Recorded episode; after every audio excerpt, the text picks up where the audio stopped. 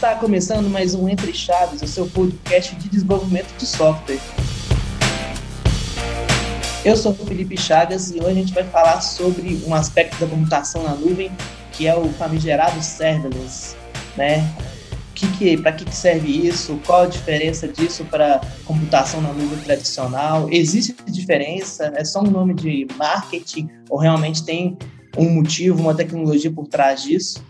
Então vamos conversar isso tudo depois das nossas apresentações. Eu estou aqui também do lado do já conhecido aí, Luiz Santos. E aí, Luiz? E aí, Chagas, tranquilo? Estou aqui, galera, mais um episódio, falar um pouquinho de serverless aí. A gente trouxe um, um convidado do mercado aí, a gente trouxe o Lucas Andrei aqui. E aí, galera, primeiro valeu o convite, feliz de estar aqui.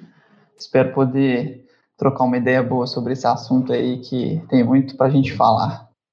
E aí, o Otávio Fonseca. Fala aí, Otávio. E também de novo, vamos falar um pouco sobre serverless, que nada mais é do que o, o server, só que sem server. É server sem server, né? Badunts. Otávio faz a piada me esquece de apresentar o colega. Inclusive, deixa isso na edição. Estamos aqui também com o Gabriel. Aí, Gabriel. E aí, gente, tudo bem? É, também trabalho no DTI como desenvolvedor. Espero poder contribuir um pouco para essa discussão aqui. Obrigado pelo convite. Então, né, gente, vamos começar aí do início, sempre bom começar do início. O que, que é serverless? Deixa o Lucas definir, o novato começa. Uai.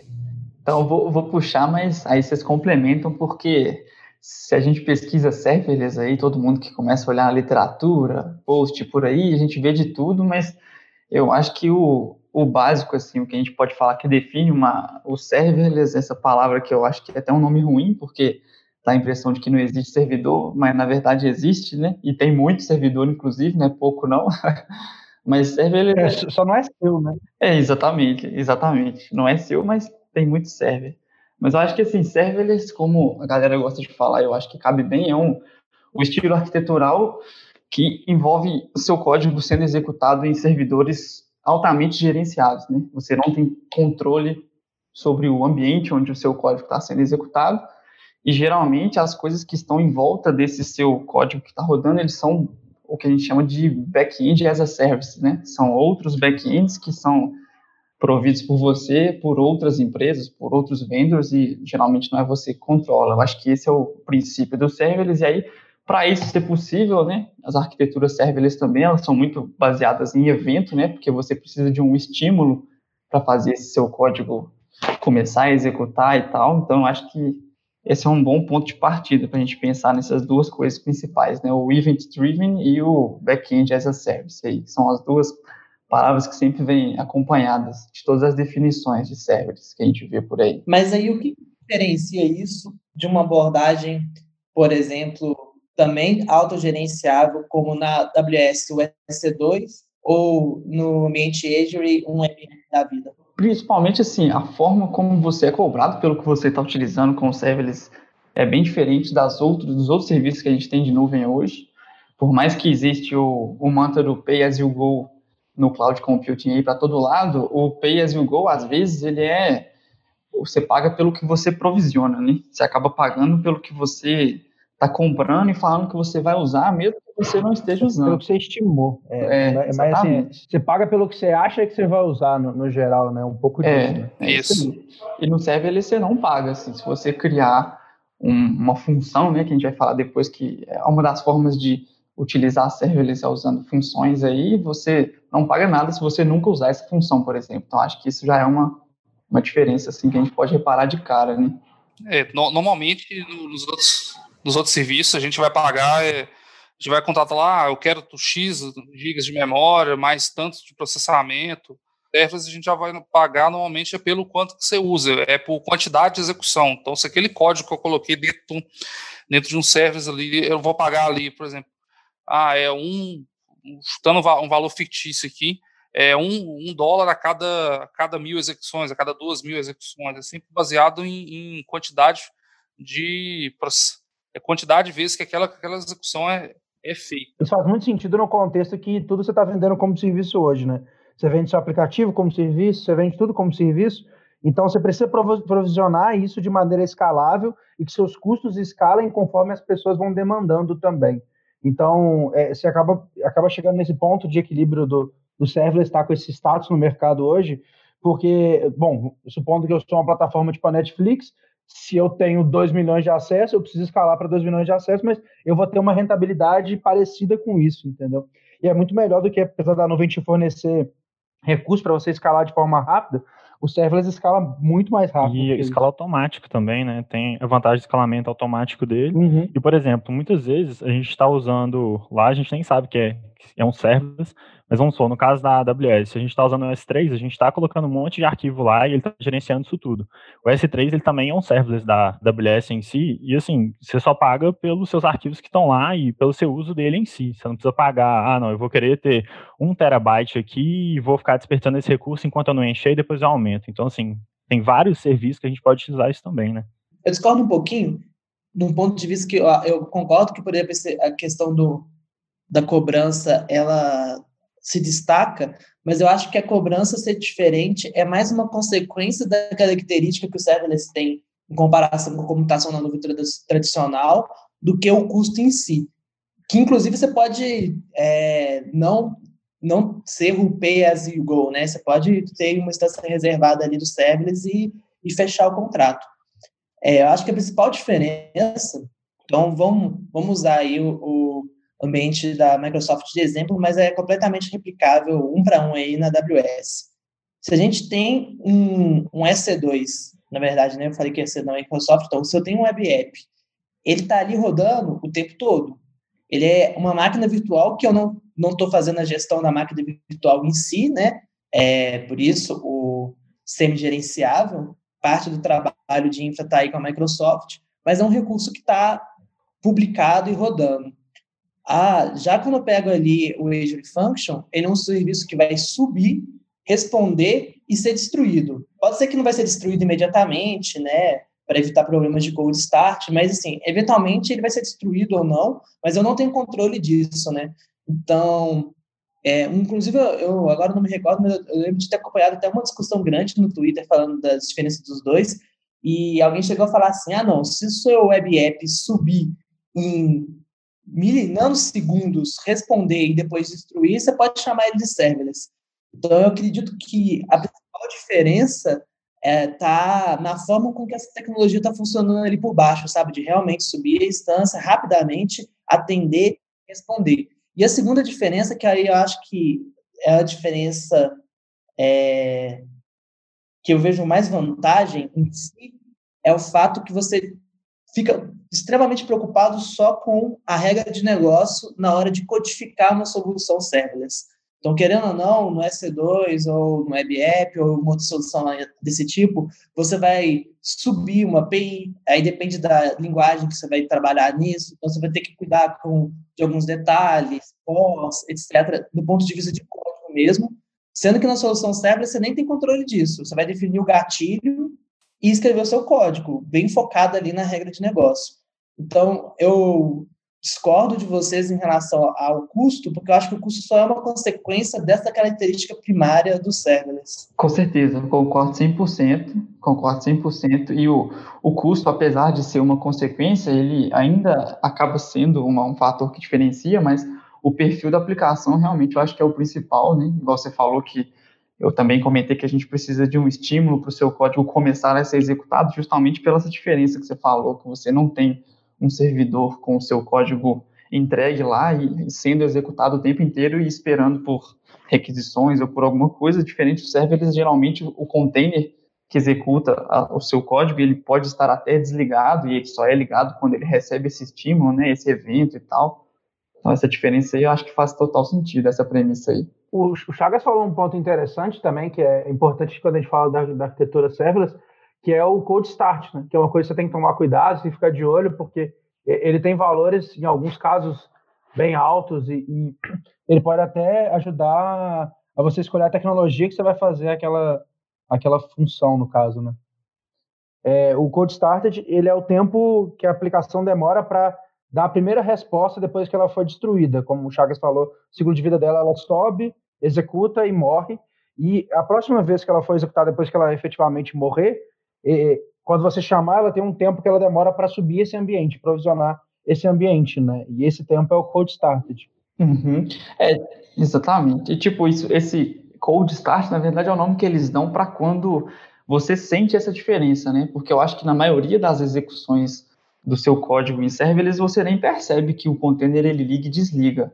Só que existem algumas exceções, né? E isso tem vários motivos para você ter esses problemas de cold start, dependendo do seu runtime, você pode ter esse problema. Algumas tecnologias têm um runtime um pouco mais pesado, aí a galera do Java vai reclamar, mas a JVM, principalmente, algumas coisas acabam demorando um pouco mais para subir. A forma como você empacota suas dependências para serem executadas né, nesse ambiente serverless também pode impactar nesse, na frequência que você está tendo cold start, esse tipo de coisa. Então, esse, inclusive, é um tópico aí que muita gente tem algumas preocupações por causa do perfil das aplicações, né, que o pessoal coloca em serverless. Tem muita gente que, que tem pico de tráfego e acaba usando serverless por isso também, igual os meninos comentaram aí, que a escalabilidade é uma coisa automática e muito simples de acontecer, então, geralmente é um, é um fator a ficar de olho aí, para ver se está realmente encontrando cold stars, aí tem várias técnicas que a galera acaba usando para para estimular a lambda e não fazer com que os containers desliguem, mas, de novo, né, igual vocês você não tem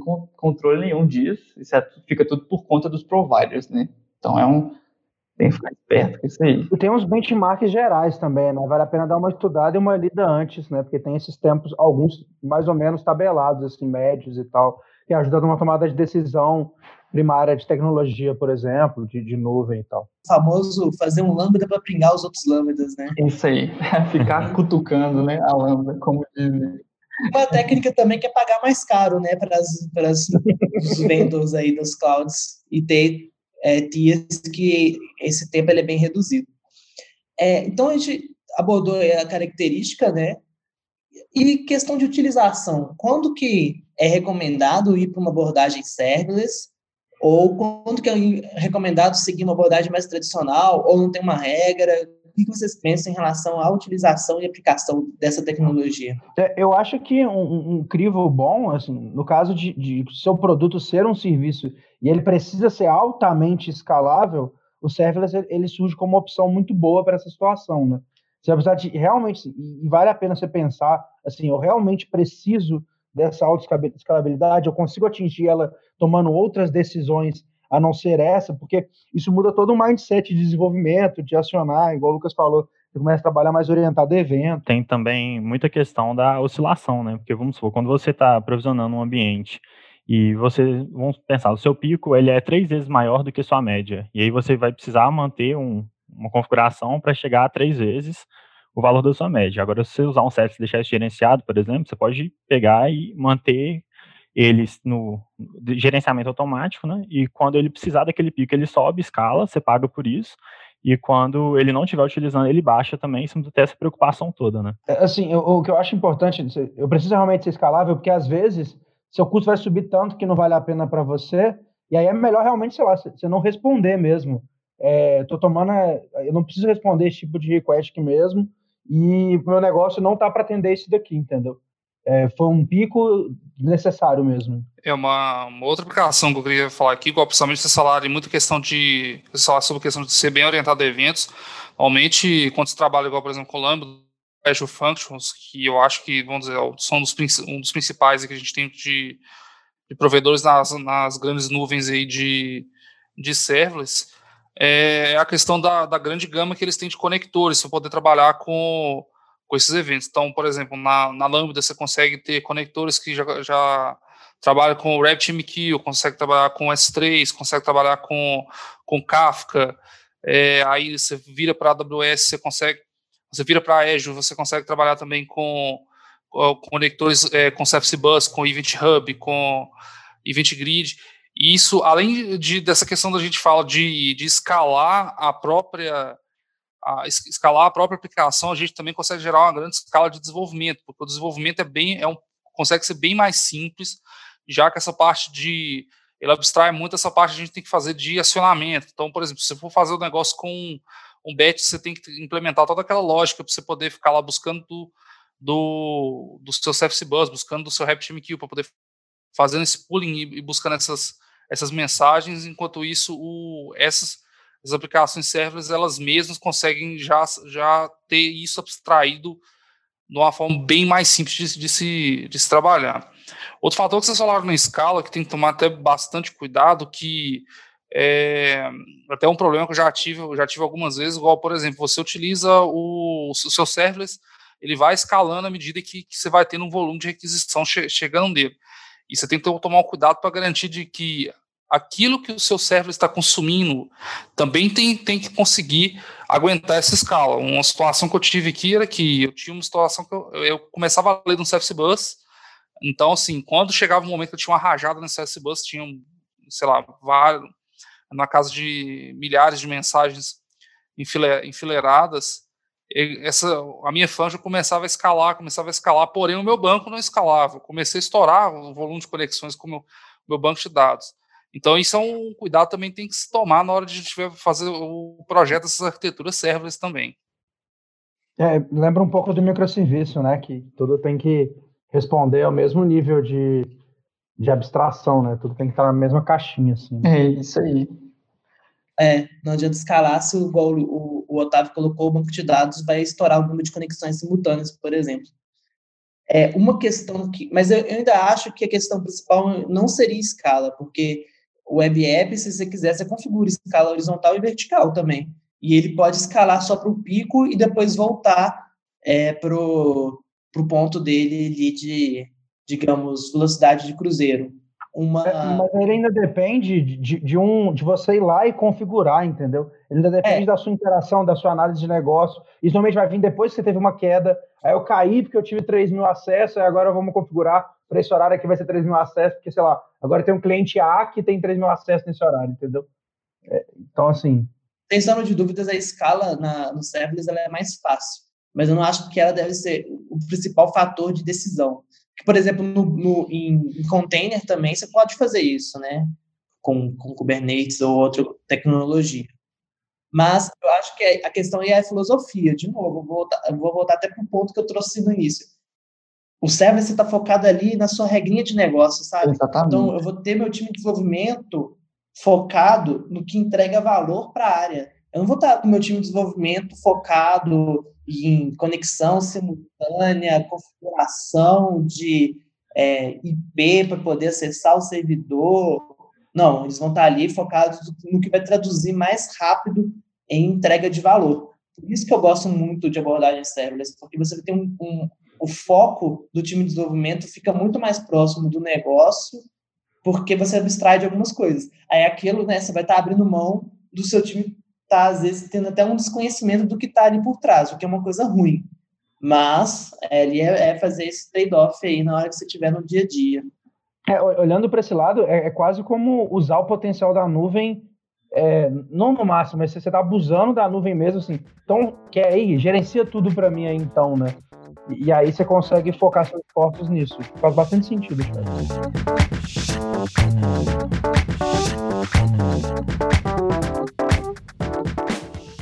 E aí, falando em abusar da nuvem, vocês estão citando aí AWS, é, Azure, quais são as principais formas de eu trabalhar com, com serverless? Tem jeito de eu trabalhar com serverless sem estar vinculado a um vendor? Como que funciona isso? Então, hoje tem jeito, já tem soluções para arquiteturas serverless, né, que eles chamam multi-cloud. Tem muita gente que, não sei porquê, assim, mas tem muito medo de, tá, de ter o vendor lock-in, né, ah, eu estou preso na AWS, agora eu não posso ficar preso na AWS. Eu acho que é uma preocupação que eu não sei até onde ela faz sentido, você sempre vai estar preso a alguma coisa, seja uma linguagem, uma ferramenta, e um, um vendor a mais, um cloud provider a mais, eu não sei se é tão problemático, mas para responder às pessoas que têm essas preocupações aí, já surgiram, por exemplo, o OpenFast, que a gente estava até começando um pouco antes de começar a gravar, né, que é a solução da Cloud Native Foundation aí para suportar funções sendo executadas em pods do Kubernetes, que são minimamente gerenciadas, e aí o Kubernetes, como a gente sabe, é o orquestrador de container aí que, por padrão, ele já te dá várias opções de você rodar de forma multi-cloud, então já tem jeito de fazer. É, eu trabalho com Lambda hoje, que são as soluções serverless da AWS, mas eu vejo muita gente falando muito bem das Azure Functions também, vocês até comentaram aí, mas não sei se existem muitas diferenças, não acredito que tenha, aí vocês podem até comentar sobre isso depois e tal, mas igual o Chagas falou, acho que o princípio é sempre o mesmo, são, seu código tem um ciclo de vida muito curto de execução ali, É, e a ideia de você ter os containers que são criados para essa execução, destruídos, então o perfil não deve variar tanto, mas existem basicamente, eu vejo essas formas de fazer serverless hoje, né, que são com as funções, com seu back-end as a service lá, ou você coloca isso em um desses cloud providers, ou você vai na abordagem multi-cloud, por, por motivos mistos aí que cada um pode ter, né, cada perfil de, de aplicação ter. É, o André cobriu bem aí, eu fiquei até sem falar aqui, né? Que isso, velho. Emocionei só quando eu falei do multi-cloud, você ficou emocionado, Luiz? Essa, essa questão que você abordou sobre o do vendor lock-in também, eu, eu tenho a mesma visão que você, tipo assim, hoje, é, você vê principalmente no, no nível estratégico das empresas, né, quando você fala é, estratégia do TI, é, os diretores, é, os gerentes, eles, é, algumas empresas estão caminhando muito para essa questão de, é, de mínimo lock-in, é, ou até nenhum lock-in, né, para porque para mim existe uma linha muito tênue entre você conseguir entregar valor com velocidade e você ficar focando tanto nesse, nesse, nessa questão de, de não ter lock-in, que acaba que você gera, você cria muita complexidade na sua infraestrutura por conta de, de, de ficar correndo disso e você não aproveita o melhor que a nuvem tem para te, te propor nisso. Sim. Eu acho que tem um pouco disso das empresas, assim, é, pelo menos as empresas que eu vim com a política de lock-in bem forte, são empresas que já tiveram que fazer reestruturações tecnológicas algumas vezes. Aí acho que já rola um trauma falando assim, já vendo a cabeça das pessoas, nossa, aquela vez a gente estava preso em tal lugar e não conseguia sair de jeito nenhum, e aí agora a gente não pode cometer o mesmo erro, entendeu? Acho que daí que surge essa É, cicatriz, né? É, a cicatriz da, da empresa que gastou, sei lá, trocando de um híbrido para um aplicativo nativo, por exemplo supondo coisas mais uhum. simples assim, e, e, sentiu que aquilo era um lock-in, ela tem que correr atrás de não ter isso, e agora tem que ter um pouquinho de cada coisa. É, é uma forma dela tentar evitar esse grande desdobramento quando ela precisar migrar. Porque a gente sabe que hoje a gente está falando de serverless, mas sei lá, daqui cinco anos a gente pode estar falando de outra coisa totalmente diferente, que a gente vai, como sempre, descobrir que veio da literatura bem antiga, mas que, que agora é implementável e é sensacional, e as uhum. empresas vão todas ter que migrar para aquilo, e elas querem economizar nessa migração, né? São empresas grandes, com estruturas bem grandes, pelo menos as que eu ouvi, uma política muito forte de lock-in. Sim, sim. E para quem tem medo, já tem resposta para isso, né, também. Igual a gente falou, tipo, eu lembrei do OpenFast que eu falei, mas existem outras soluções também. Eu lembrei do Cláudia, eu não sei se vocês conhecem, um nome bem brasileiro aí. tem uma solução open source para aprovisionar funções as a service, chama Cláudia. É bem facilitado, tem o Apex também, que além de provisionar as funções em, em vários cloud providers, ele ainda consegue portar sua função para outros runtimes, né? Você conseguir fazer o seu código rodar no Node, rodar no Java, rodar em Python. Então já, já existem algumas alternativas aí para quem tem essas cicatrizes e está com medo de ir para serverless por causa de um fornecedor ou é, outro. E mesmo assim, como Chagas mesmo disse um pouco um tempo atrás, como você foca mais no desenvolvimento da sua aplicação em si, e esses vendors, mais que tenha algumas diferenças, eles têm muitas coisas semelhantes. Então, assim, você consegue fazer a mesma coisa que você faz na AWS e tem uma forma semelhante de você fazer isso lá na, na Azure, tem um jeito de você fazer isso na Google. Então, como você está focado no seu core, o impacto que você vai ter para mudar não é refazer uma coisa que você gastou muito esforço, como é o caso do trauma das pessoas que configuraram um servidor, vamos colocar assim, físico lá, e tiveram que fazer todas as configurações, e depois tiveram que adaptar tudo, já é bem mais tranquilo, porque você não tem esse esforço e nem o esforço de refazer isso novamente. É, é um, um, pouco menos impactante, assim. Uhum. Você quase não tem boilerplate, né, em volta Exatamente. da sua função ali. Quase tudo que você tem é, é regra de negócio. Bem colocado isso aí. Eu o ponto positivo que o Chagas gostou de enfatizar. Vendo o Loki até no episódio de nuvem, até para não estender muito esse assunto, mas eu acho que é sempre um, um meio que em busca do Eldorado, sabe? Aquele santo graal que a galera está percorrendo atrás, gasta muito esforço nisso, sendo que esse esforço poderia estar sendo focado em criar aplicações é, com baixo acoplamento, bem estruturadas, uma arquitetura evolutiva que vai garantir essa, esse progresso, né, e como o próprio nome fala, essa evolução da arquitetura da companhia. E quando a gente chega ali, o, o, o Otávio começou a pincelar isso, ah, não adianta nada o, as functions, os serverless, as lambdas escalarem e seu banco ser uma, uma coisa engessada que não vai dar conta disso. Existe forma de trabalhar com serverless e banco de dados? Como que seria essa questão de ter na camada da consolidação dos dados em si? Existem já até bancos de dados mesmo serverless, né? A própria, assim, eu falo mais da AWS, que eu estou mais acostumado a trabalhar com ela, mas a própria AWS já tem banco de dados serverless, você consegue utilizar o, o, o DynamoDB e você também consegue, por exemplo, utilizar o Aurora e colocar a opção de serverless nele. Inclusive, eu vi até uma comparação de, se olhando, tipo assim, o Aurora usando o serverless sem usar o serverless, porque assim, ele é um pouco mais caro utilizando o serverless dele para fazer todo esse gerenciamento. Só que vamos botar uma aplicação que você roda ela 8 horas por dia, 21 dias por mês. No final das contas, ela sai, pelo cálculo que tinha feito, lá era um terço do valor, utilizando o serve justamente por ela poder, vamos botar, quase que desligar o sistema quando você não está usando e, ao mesmo tempo, suportar o pico das suas aplicações nos horários que você precisa. Então, assim, já existem várias soluções para isso também. É, junto com o que o Gabriel falou aí, a gente tem também, na, na, na Azure também já tem, a gente consegue trabalhar com SQL Server as a service, o Cosmos DB está em preview, se eu não me engano, saiu, ele está em preview agora como serverless, e até um pouco, do, complementando um pouco o que o, Gabriel falou, uma vantagem que eu vejo grande também é quando você está montando ambientes de desenvolvimento para o pessoal, onde o pessoal está ambiente de desenvolvimento e bem de teste, para o pessoal começar a utilizar dentro dos times de desenvolvimento, as instâncias serverless elas são muito boas nessas situações, porque acaba que algumas vezes você vai provisionar um ambiente ali para um ambiente de QA, que ele vai ser usado só ali durante aquele teste, durante um teste manual que o usuário possa estar fazendo, e você acaba provisionando uma instância, se for colocar uma instância gerenciada, uma instância de um SQL Server, uma instância do Aurora, lá ele vai pagar, acabar pagando mais caro, sendo que é um negócio que o cara vai usar só para poder fazer um teste ali, ali mesmo, e, e fica bem mais barato também se utilizar, é, utilizar banco de dados servers para né, nesses momentos.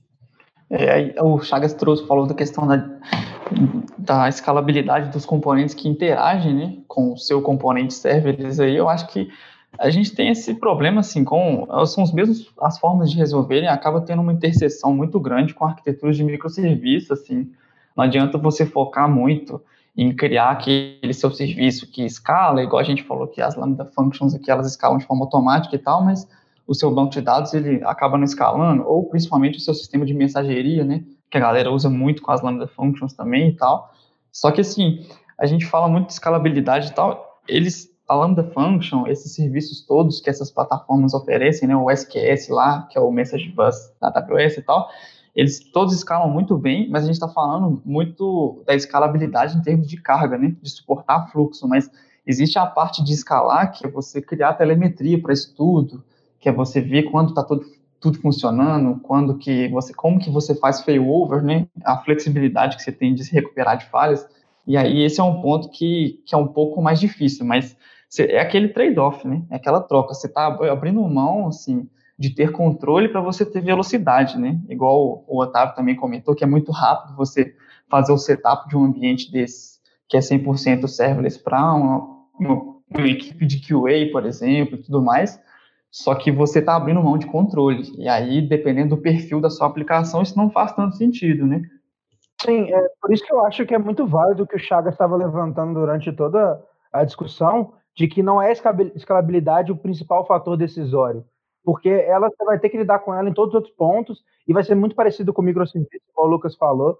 Então, por isso que, que é, tem todo um, um fio né, nesse argumento do que o Chagas está trazendo picado em partes aí, alimentando a gente das migalhas, de que é, não é o principal ponto decisório, né? É, e assim, a, a solução para isso, né, por exemplo, banco, não precisa ser um banco serverless. Por exemplo, o, MongoDB, ele já tem todo aquele esquema de réplica set, o default, né, ele tem até o número mínimo de réplicas que está trabalhando para garantir a segurança e consistência dos dados entre as réplicas. Então, e aí seriam boas práticas gerais que não são necessariamente de serverless, né? Eu acho que o está muito bom, mas estamos chegando aqui no fim. Vamos para as considerações finais aí da galera. Luiz, começar de você. Tem alguma consideração, um ponto? Que é, de novo, que, que é, quando eu fui falar lá de microserviço no, no início de tudo aqui, que é episódio, que é, cara, tem que olhar muito para a demanda do negócio que você quer atender para responder se o serverless te serve ou não, não te serve, e, e todas as questões de empresa, de lock-in, que faz parte da demanda de negócio. Então, acho que é uma decisão tecnológica que tem que estar bem alinhada com o negócio. É, parece óbvio, mas a gente, às vezes a gente esquece disso, desse alinhamento e dessa de lembrar que a tecnologia está ali a serviço de, de uma demanda de negócio. Eu concordo com o Lucas, e tem uma questão também que, assim, a gente tem realmente esse problema, que todas as partes da aplicação têm que suportar, mas em qualquer sistema que a gente tentar pensar nisso, a gente já pode ter esse problema também. Por exemplo, se eu subisse uma aplicação que não fosse em serverless, e mesmo assim ela fosse muito potente, meu banco não conseguisse, eu teria que aumentar o banco. Ou então, qualquer tipo de processo produtivo que a gente colocasse, a gente sempre vai estar limitado ao, ao botar assim, ao ponto de menor vazão, né? Então, assim, a gente tem que preocupar com serverless nessas coisas, igual a gente tem que preocupar em qualquer tipo de arquitetura. É isso aí, concordo 100%. E minhas considerações finais, apesar de serem muito parecidas com as do Luiz aí, eu só levanto que, assim, o, o é muito importante para quem está pensando em adotar serverless aí, para pesquisar bem, para saber se o perfil da sua aplicação ele realmente faz sentido de usar serverless. Serverless não é a evolução de alguma coisa em termos de que é o próximo passo, assim, na minha opinião, eu acho que o serverless não é a próxima grande coisa, não é a grande inovação igual quando surgiu aí, o Docker que trouxe de volta a ideia de containers e tal, não acho que é por aí, mas pode fazer muito sentido dependendo do perfil da sua aplicação, se você tem código que precisa ser executado aí num ciclo de vida que é mais curto, se você tem necessidade muito grande de velocidade, de colocar coisas em produção muito rápido, às vezes, para validar uma ideia de um produto, para ver se você consegue suportar tráfego em um cenário específico, eu acho que faz sentido, mas o ferramental ainda é uma área um pouco nebulosa, assim, tudo, o ecossistema ao redor de serverless ainda é muito fragmentado, acho que não existe, tem muitas soluções que estão consolidadas, então esteja preparado aí para ter que descobrir por você mesmo muitas coisas, assim, se você for for abordar essa, se for cair de cabeça, assim, nessa, nessa ideia dos serverless, né? Mas tem suas vantagens, suas desvantagens, só tomem cuidado com as promessas, principalmente YouTube e artigos por aí que vendem os serverless como sendo muita coisa que, na minha opinião, não é, né? A ideia de, de no-ops, né? Ah, com serverless você nem precisa fazer mais DevOps, porque a telemetria já vem embutida, né? Que as ferramentas te dão monitoring e tudo mais, é bem precário, hum, talvez não seja tudo que você precisa, dependendo do perfil da sua aplicação, mas talvez seja tudo que você precisa também. Então, avaliem bem aí cada um e tomem bastante cuidado com o serverless. Concordo muito com o que o Lucas falou. E assim, uma questão também, gente, igual o Lucas mesmo disse, vocês vão pesquisar bastante, encontrar bastante informação, mas um passo importante é a experimentação. Não toma uma decisão de, ah, minha arquitetura vai ser serverless, eu vou fazer assim, sem você pelo menos testar, fazer um, um MVP, fazer um POC, fazer uma coisa do tipo, para ver se realmente aquilo atende suas expectativas, se aquilo funciona direitinho.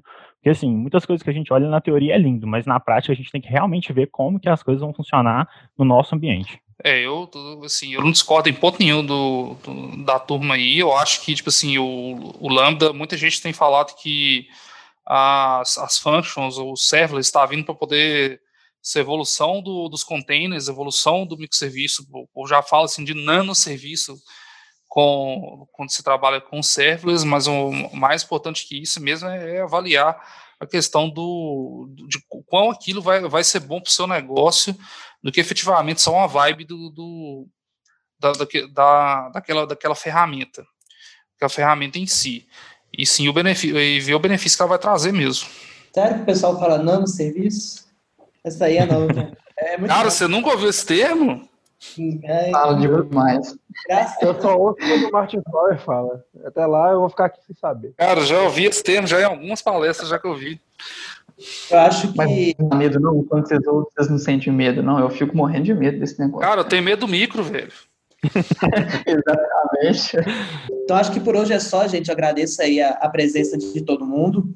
É, em relação às considerações finais, acho que eu vou só na linha que o Lucas colocou, mas não é nem voltado aos serverless, é o do cuidado com os vídeos de YouTube que tem de promessas vazias, principalmente se torna um desenvolvedor em três semanas, é, acho que não vale a pena nem, nem iniciar esse tipo de conteúdo, não. Acho que a jornada é, um pouco mais longa do que isso. É.